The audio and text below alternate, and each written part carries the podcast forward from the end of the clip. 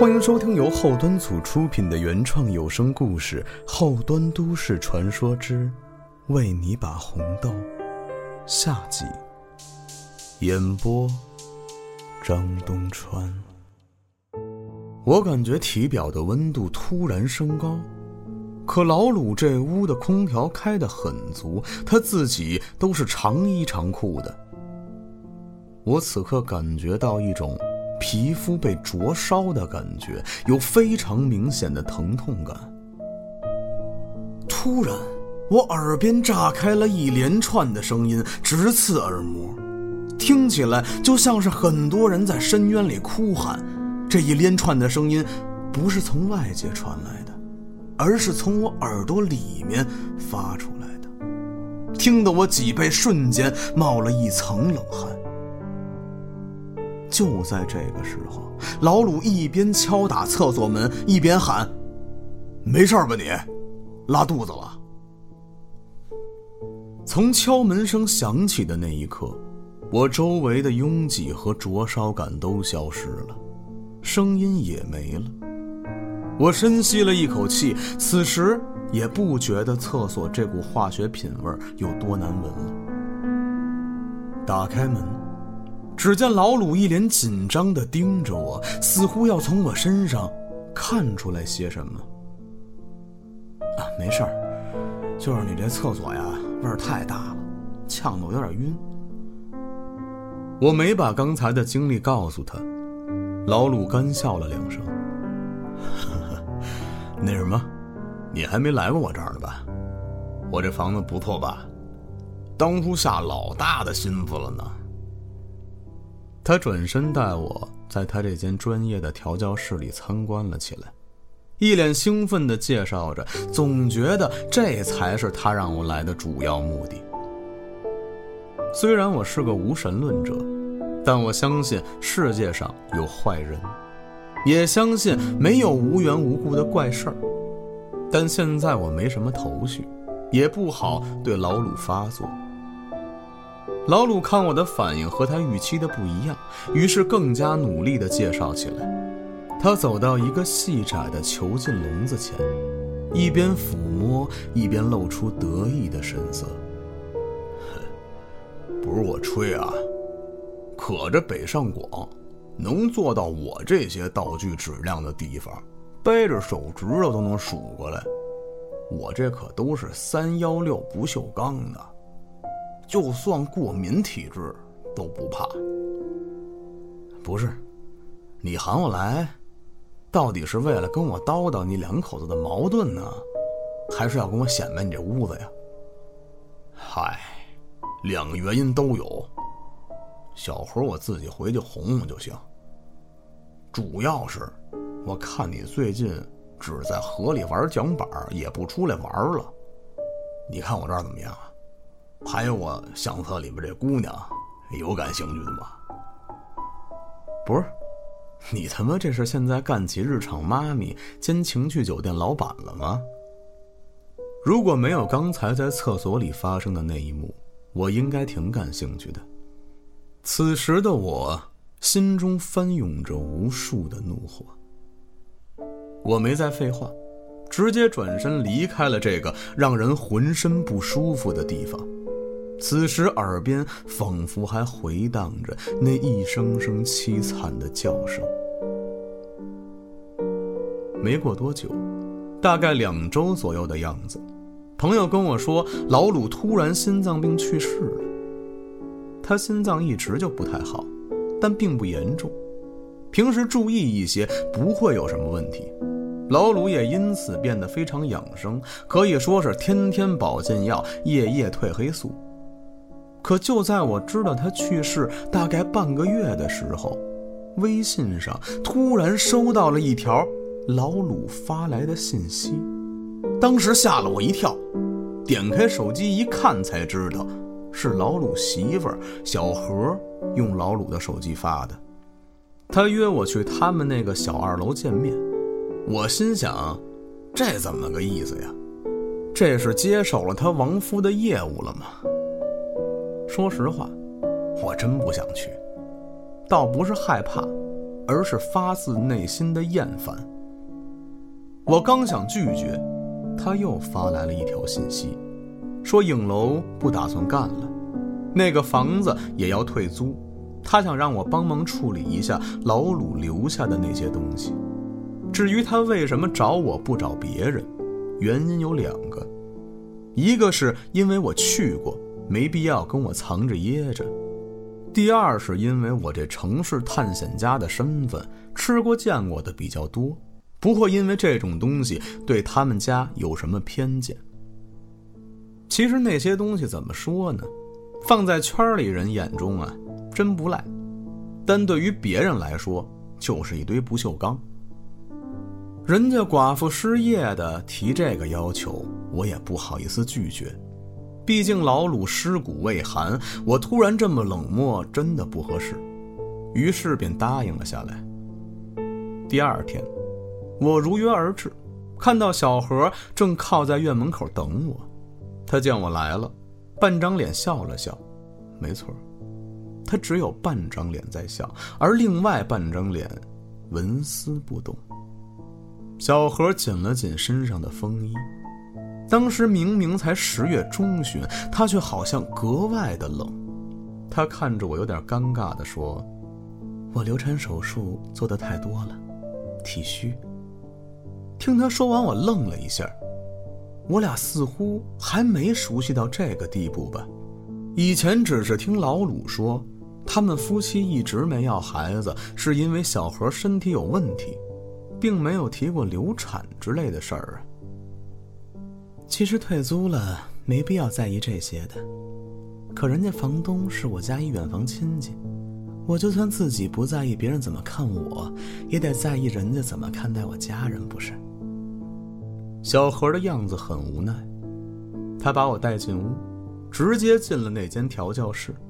如果换成我和另一个女人在另外一个相同的房间。我都能脑补出接下来会发生什么，但现在，我一丁点兴致都没有。他并不介意我的沉默。其实这间屋子，在他弄成这样之后，我就再也没来过了。偶尔来影楼，他也只是说这间是储物室，锁得严严实实的。他摸着一个架子，眼底都是冷漠。我是在给一个新娘化妆的时候认识他的。别人都说她多有素质，多会办事儿，多优秀，可我对她却一点感觉都没有。这可能就是女人的第六感吧。可后来，当老鲁追我的时候，我还是没扛住。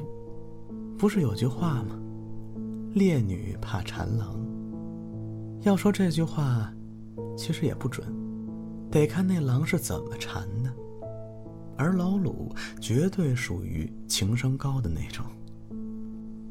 小何伸出手撩了撩长发，我看到他手腕上的红豆子手链少了一半。他见我眼神落在他的手腕上，就举起来冲我摇了摇。这是老鲁送我的，相思豆。我也是在他送给我这串手链之后，才开始喜欢《红豆》这首歌的。我以为他在向我表达，他已经懂得天长地久，他是真心想跟我好好生活，细水长流。小何盯着那串手链，脸上的表情始终是割裂的，左边脸和右边脸的情绪完全不一样，就像现在，左边是悲伤。右边是讽刺。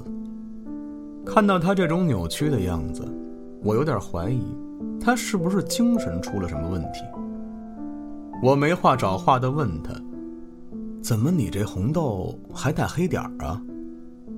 之前在 KTV 我就发现了，小何的这串手链每颗小红豆上都有一块小黑斑，但小何并没有回答我的问题，而是问我。你知道老鲁混 SM 圈？听到这个问题，我愣了一下，没说话。很快，他又接着说：“嗨，你看我问的蠢问题，就冲这堆东西，你怎么可能不知道？呃，这个我是知道，可你说我就算知道，我能告诉你吗？他是我先认识的哥们儿，你作为他女朋友，咱们是后认识的。我越过他，把他私下玩的东西告诉你，合适吗？宁拆十座庙，不毁一桩婚吗？不是，咱不能干那缺德事儿啊。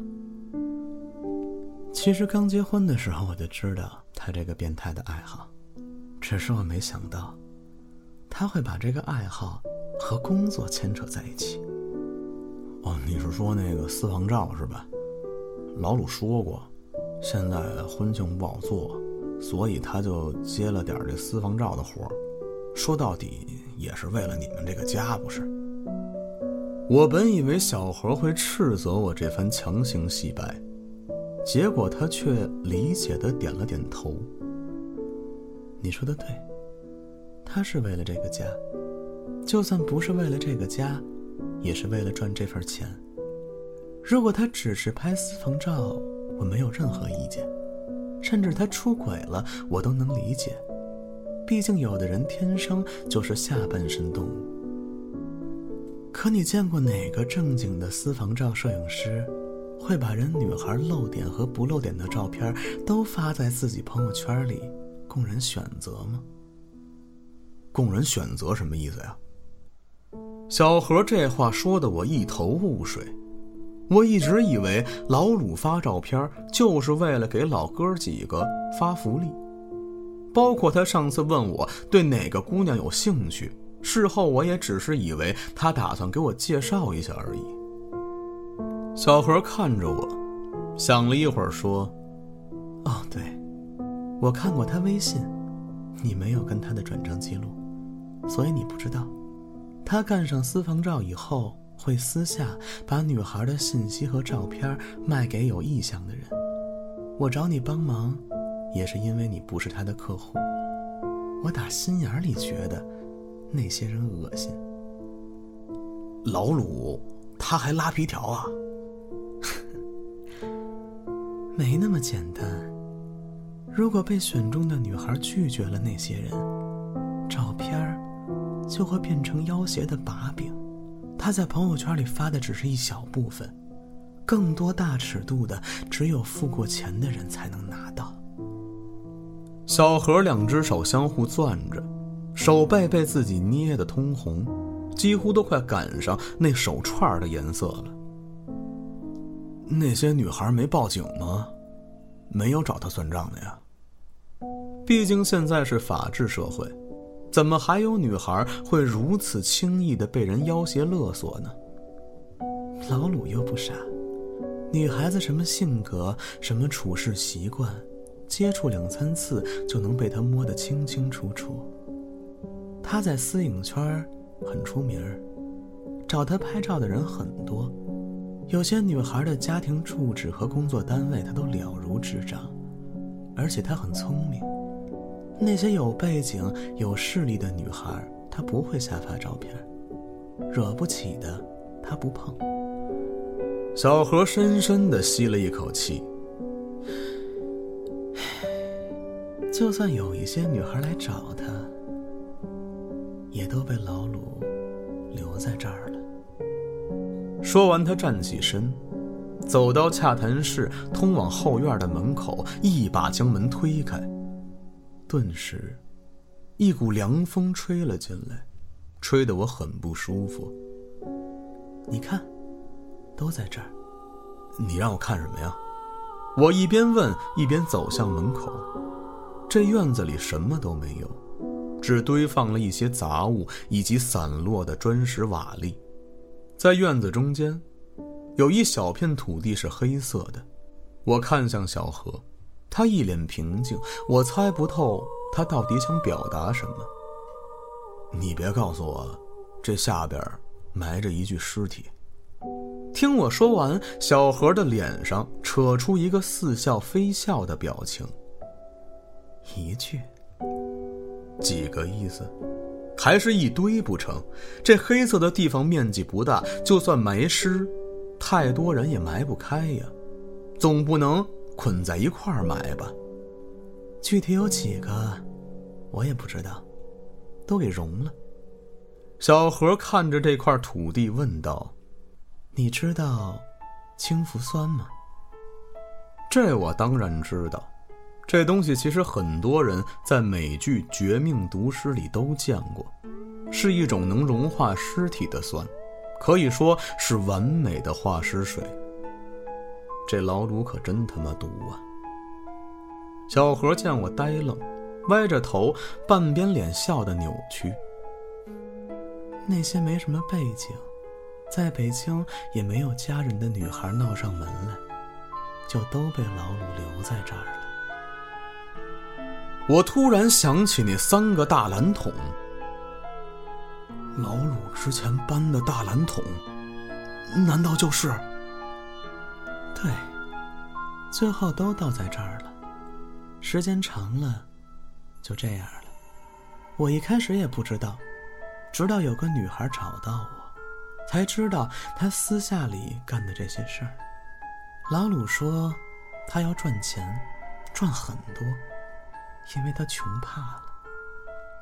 我不太理解老鲁所说的“穷怕了”是什么意思。咱普通人有几个天生就是富二代的？再说了，人家富二代、富三代不也是家里长辈拼命换来的吗？你没钱？还有理了，人家女孩招谁惹谁了？你烂命一条，就算死八百回，又能挽回什么呢？有时候死亡真的是对一个恶人最大的宽恕了。哎，他现在也算自食其果了。这时，小杨扬起手，摆弄着手上的红豆串老鲁说。古时候，男子出征，妻子在树下祈祷，因为思念而哭泣。等泪水流干以后，泪水就变成了血水，血泪化成红豆落在地上，生根发芽后长成大树，而树上结出的，就是这红豆，所以叫相思豆。他没送过我其他礼物，这是唯一一件。我本来挺感动的，可后来我才知道，他送我的这个不是相思豆，是鸡母珠，那种全身通红的叫相思豆，这种有一块黑的豆子叫鸡母珠。现在我只是又把这豆子还给他了而已。网上说这东西有剧毒，嚼碎了吃个两三粒就能死。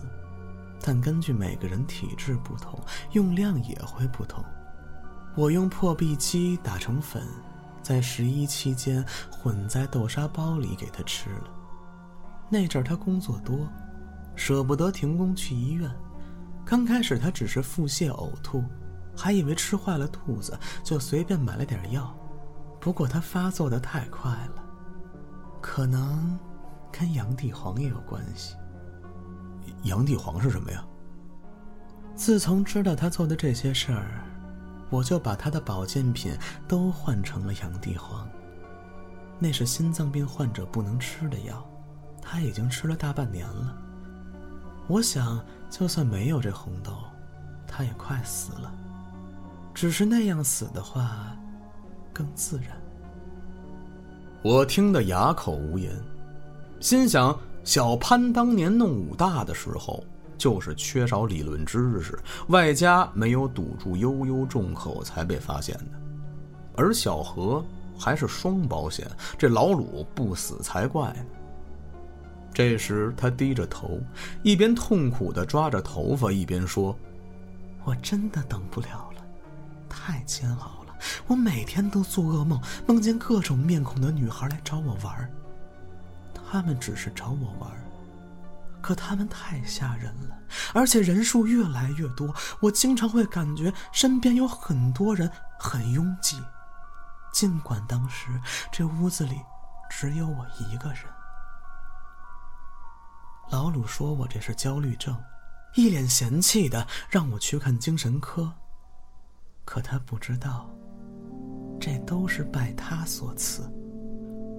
说完。他突然抬起头，脸上写满了喜悦。但是现在我不怕了，你看，他们不吓人了。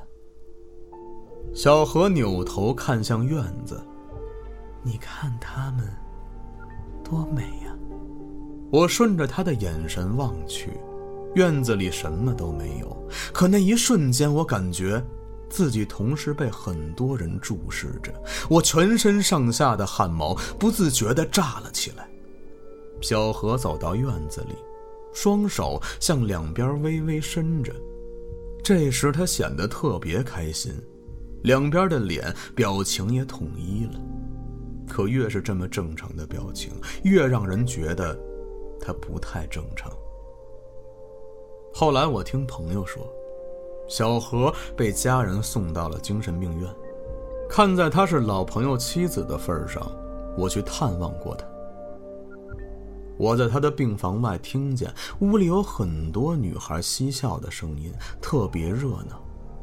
可走过门口，透过带铁丝网的玻璃窗向屋内望去时，却只见小何一个人，穿着病号服，头发凌乱的垂着头，对着墙。